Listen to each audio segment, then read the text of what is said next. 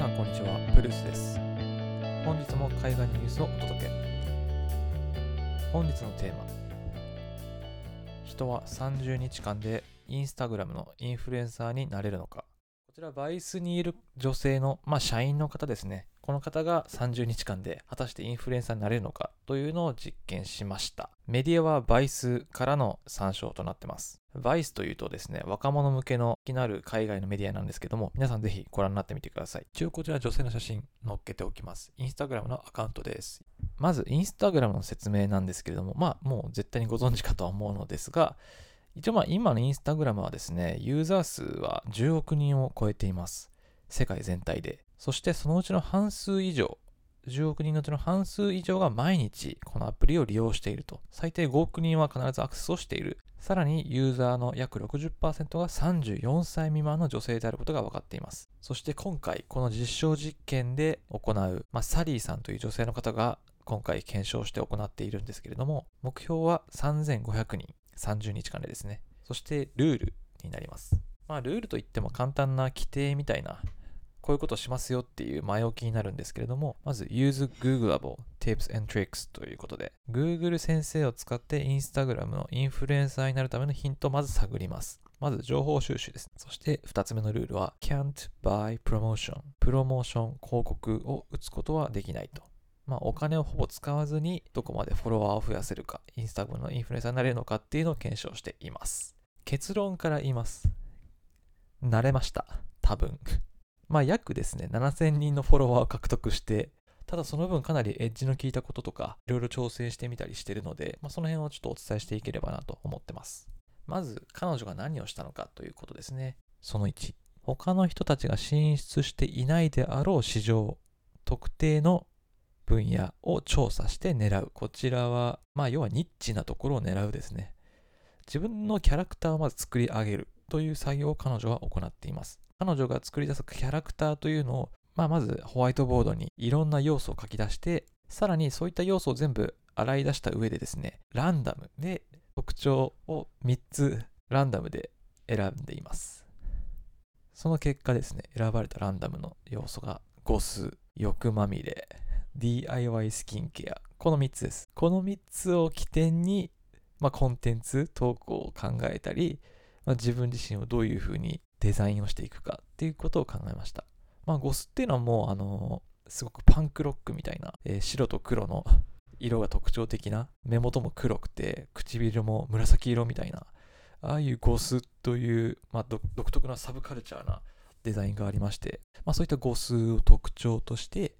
で、欲まみれ、サーストという、まあ、自分をもっとこう、さらけ出すと、さらけ出して、まあ、強欲と言ってはあれですけれども、すごくですね、まあ、自分のアピールをしたいという特徴がすごく見て取れるような要素を作る。そして最後 DIY スキンケア。こちらちょっと一部ですね、ウェブ業界で賑わせている話題ではあるんですけども、まあ、自分自身で、えー化粧品などを買わずに冷蔵庫にあるもの、例えばま果物とか、そういったものを使って自分で自作したスキンケア商品をま肌に塗るとか、そして肌をもっと潤いを保たせるみたいな、そういった DIY スキンケアというものがありまして、まあ、ちょっと女性の間ではすごく人気な部分はあるんですよね。で、この DIY スキンケアというのを、まあ、コンテンツに織り交ぜながら名を馳せていくということをやっています。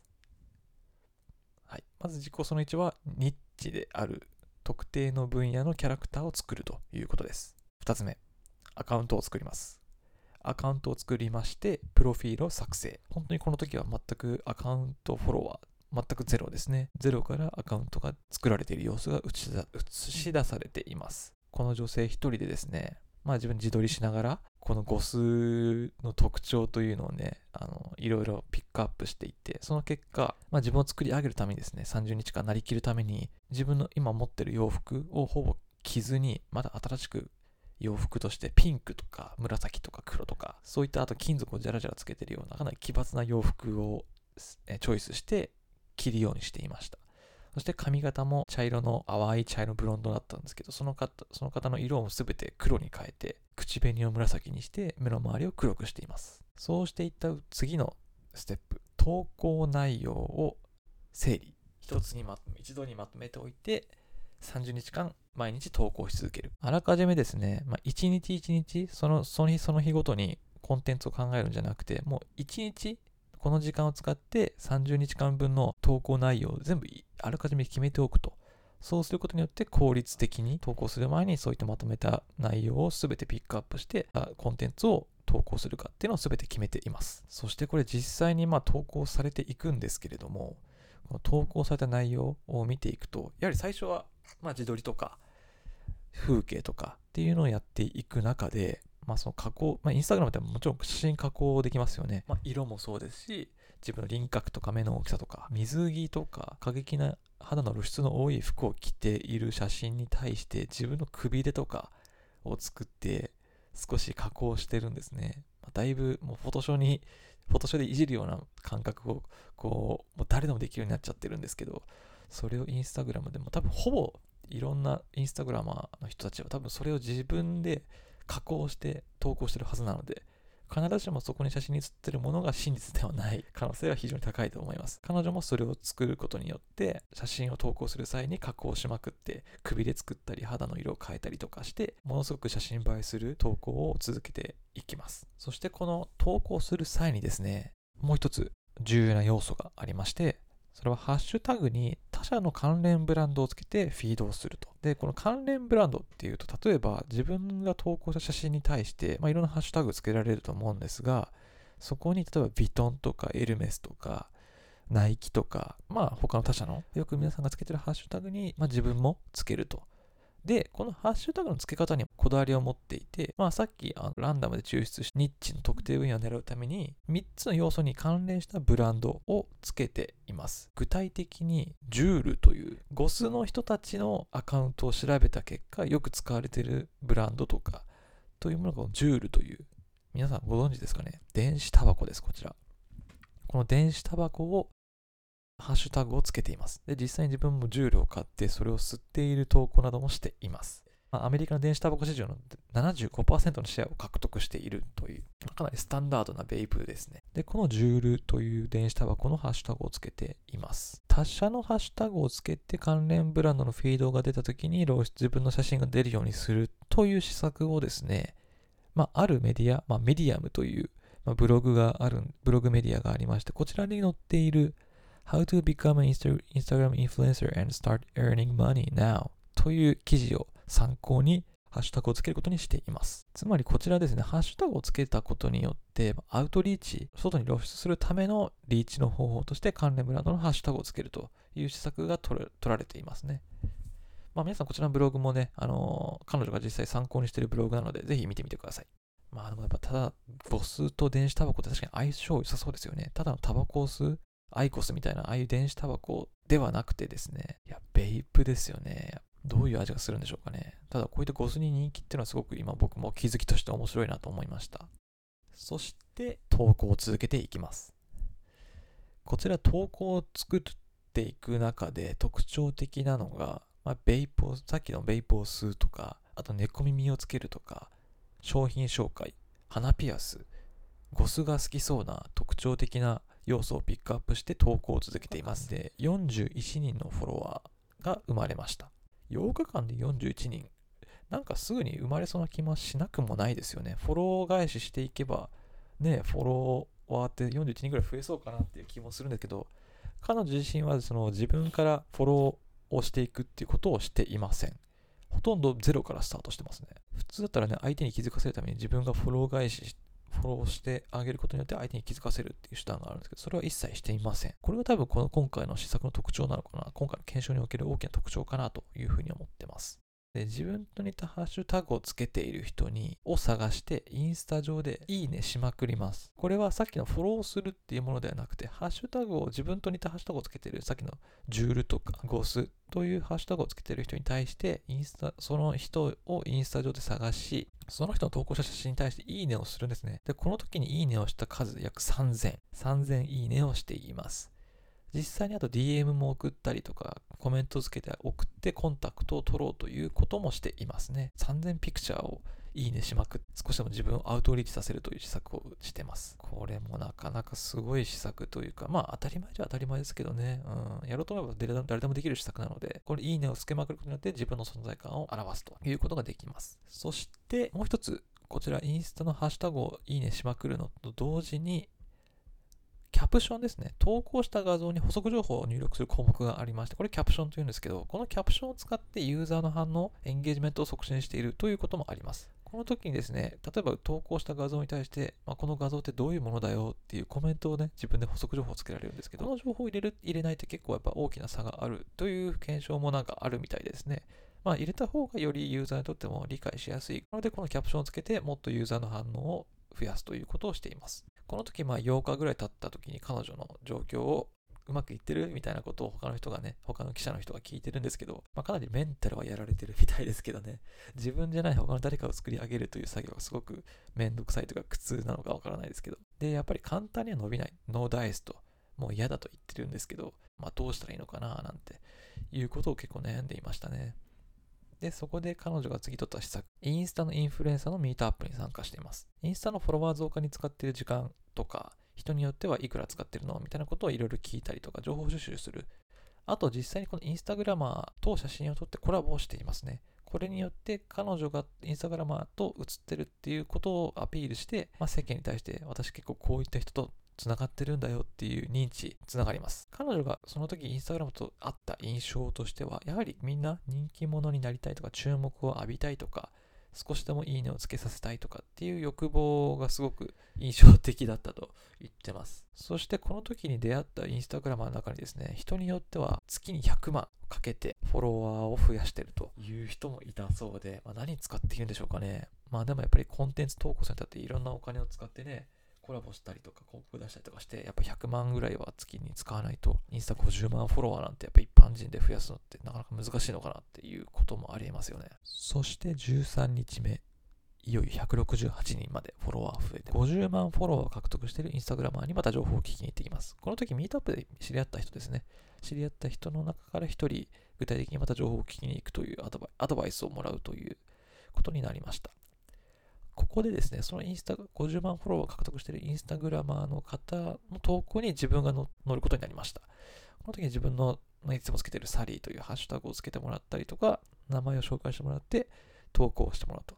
ここでですね、フォロワーが446人まで、168から446まで増えました。そしてここから決定的なアドバイスが出まして、このインスタグラマーからですね、ビキニを着てタイムズスクエア、ニューヨークタイムズスクエアで PR してみてはという提案をもらっています。そして彼女はこの名の通り実行することになります。看板を持って黒ビキニでフォローしてっていう看板を持って注意を引いています。この時にですね、タイムズスクエアのど真ん中で、まあもちろんあのカメラとかが入った状態で、ほぼビキニですね、もう肌露出しまくりな状態で、フォローしてっていう看板をこう拡声器使ってね、言ってるんですよ。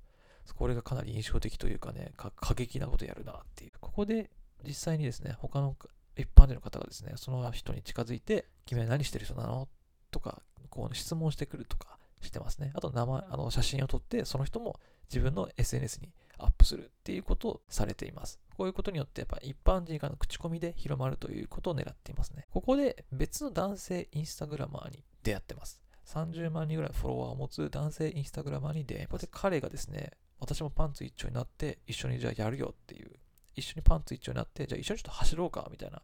よくわからない提案をしてきて、で、彼女はそれに同意します。そしてパンツ、お互い、まあ、ビキニと男性はパンツ一丁になって、タイムズスクエアを駆け抜けるという、まあ、ほぼ露出狂というか、ちょっともう犯罪まがいな危ないことをしているんですけど、ここでまあそれをストーリーにアップして、フォロワーがなんと446から1670人に増えました。一気に1000いくら増えましたね。すごいですよ。そしてこのストーリーアップした段階で検証が終了。30日間経過したと。そして彼女が悟ったのは、まあ、増やすにはお金がやっぱ必要だな。スクラッチから始めるにはやっぱこれ、この今の1670が限界じゃないかと。で、最終的にですね、この1670で終わったんですけど、今、その検証終了した後にですね、その時の数字で見ると今7000ぐらいまで増えてるみたいですね。やっぱこのオーガニックで7000まで増やしたっていうのはすごいことですよね。やっぱ口コミとかでいろいろ伝染して伝わったのがすごい影響してるのかな。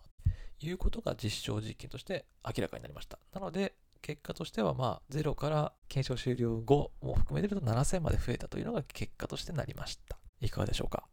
インスタグラマー誰でもなれるのか？ということですね。まあ、実際に彼女が自分の体を使ってインスタグラムのインフルエンサーになるための方法を検証していってます。まあ、誰でもね、あの別人格を作って有名になれるチャンスはありますよ。で、インスタグラムっていうのは、まあ、先ほど女性が、あ、じゃあ34歳未満の女性がユーザーの約60%を占めているという。これ実はあの女性がまず使っている割合が高いっていうのは、これは偶然な結果ではないとされています。このアプリは実際に若い女性たちがより頻繁に、より長時間にわたって使うように作られている設計がなされていまして、例えば特に若い女性たちの脳っていうのは、まあ、ソーシャルメディア、特にインスタグラムがこう投稿されている他のインスタグラムに投稿されている人たちの内容を見て、ある種理想化された女性まあ、自分と、自分と同性の女性とかカップルとか、こうなりたいなっていう人は自分というものをですね、実際に実践している画像を、様子を見ることができちゃうっていうのが、これは一つの原因になっちゃうんですね。すごく楽しいんですけど、そうすることによって自分自身の生活に対する幸福度を低下させてしまってるんですよね。ただ低下させてしまって、他人と比較できてしまうっていうことがですね、やっぱり自分にとってまさにこう刺激になりやすいんですよ。刺激になって、あ、他の人たちどうしてんだろうっていうので、もっともっとこう自分はなれないけど、こういう人たちはすごいなってるんだっていう、こういった不安みたいな、自分の幸福度を低下させていく中で、他の人たちの、すごくインスタグラマーの人たちに対してすごくやっぱ尊敬の意を抱いてしまって、よりもっとたくさんの延々と続けられるスクロールに対してですね、もっと見ていく、写真を見ていって、自分と比較していく。そしてタグ付けを追うっていう、あの、ハッシュタグの機能もすごいですよね。簡単に誰でもハッシュタグ付けて、そのハッシュタグに対してのずらーっとしたフィードが並んで、とてもいろんなね、画像を見ることができますよね。まあ、そして、あの、自分のフォローしてるインスタグラマーの通知が来るっていうのも、これプッシュ通知が来るっていうのも、これすごくありますし、タップしてアクセスするきっかけになりますし、あとライブ配信ってのもね、すごくね、YouTube もありますけど、このライブ配信によってね、よりリアリティのある画像とか、あの映像が届けられるっていうのは、まあ、これもすごく面白いコンテンツになりますね。そしてストーリーによってもっと面白いコンテンツ、面白い投稿を作ることができると。まあ、10代の若者たちを中心にですね、こういった他者と比較されることによる幸福度、効果っていうのをうまく利用したアプリ。で、これはまあ余談ですけど、Facebook があの当時立ち上がって成長していく中でですね、その学生たちもその自分たちの他の大学とかを比較するっていうところですね。やっぱり自分と他校ってどう違うのかなとか、自分と他の大学生ってどう変わって、どういう生活してんのかなみたいな、いう、この人との比較っていうところをうまく利用したアプリでよく成功したと言われてまして、まあ自分がもし投稿するっていうモチベーションで何が、何をモチベーションに投稿するのかっていうと、まあ、もっと自自分をアピールしたいっていうことなんですけど、この自分をアピールしたっていうことの数値が何によって現れるのかっていうと、やっぱいいねの数ですよね。いいねの数によってこれが現れると。で、このいいねを獲得したことによって頭から何が出るのかっていうと、ドーパミンという物質が出るそうですね。僕はあまり脳のことはあまりよくわからないのであれなんですけど、ドーパミンという物質が出ることによって人はもっとこう、いいねを稼ぐための投稿をし続けると。いう設計がなされていたみたいです。やっぱいいねってのはすごい発明だったと言わざるを得ないですよね。このドーパミンをいかに出させるか、ドーパミンが出ることによって人は投稿し続けて、人は見ることをやめないと。より Facebook 中毒になり得るということが分かっていました。これは実際にあの Facebook の創業者であるマーク・ザッカーバーグとショーン・パーカー、ショーン・パーカーという人がですね、まあ、元初代 Facebook の社長だった人がそれを語っています。そしてまあ Facebook に関わる人たちとか、ドーパミンを出す仕組みがうまくなされているということみたいです。インスタもやっぱそれに近いものがですね、設計されていまして、よりこう滞在させるためにどうしたらいいのかっていうのを考えていくと。まあこれは確かに言えることですよね。自分の、自分の生活、性格、自分自身に対する幸福度を低下させて、他の人をもっとこう、尊敬させるっていうことは、これちょっと僕はどうなのかなと思っちゃうし、自分は自分でいいじゃんっていうふうに思ってしまいますよね。そしてまあ、ある種インスタグラムに投稿されたものが真実かどうかっていうのは、まあ、今回の検証を見て明らかになりましたので、誰でも別人格作ってね、もう金使ってね、もの好きなようにね、金稼げてないけど金稼いでるように見せさせて、旅行とかでこう、ね、すごく楽しいとこ行ってるけど、実際そんな楽しく、普段は別に大したことやってないよみたいな、まあ人格とか投稿を作って自分をこう、ブランディングするっていうのはもう誰でも意図意図すればできちゃうことなだからそこに映されてるものは真実真実ではないということがやっぱ言えるんじゃないかなと思います。まあ、あの、今回のユーザーの属性から見たら女性が多いってことだったんですけど、やっぱ私も含めて男性ってなかなかね、インスタグラム見る機会ないですし、見てもそんな大した投稿載ってないので、これはやっぱりその男性と女性、まあ、特に女性についてはですね、このインスタグラムっていうアプリについてもう一回こう見直すじゃないけど、まあ自分がもしインスタグラムになりたいのであればこういった内容を踏まえてやってみたらいいと思いますし、まあ実際にこうインスタグラム使ってみて、ちょっと何か違和感を感じた人がいれば、まあ投稿してる人はどんな気持ちで投稿してんだろうみたいなことを考えるいいきっかけになるんじゃないかななんていうふうに思います。バイスが何をしたかったのかっていうと、やっぱ皮肉ですね。皮肉をして、インスタグラムって何だったんだみたいな、インフルエンザって何だよみたいな、いうことが言えるんじゃないかななんて思いました。はい。今回すごく面白い内容かなと思いますので、皆さん、あのぜひ、まあ、バイスの方も見てみてください。動画の方で YouTube もアップしてますので、ぜひこちらもご覧になってみてください。プルスでした。ありがとうございました。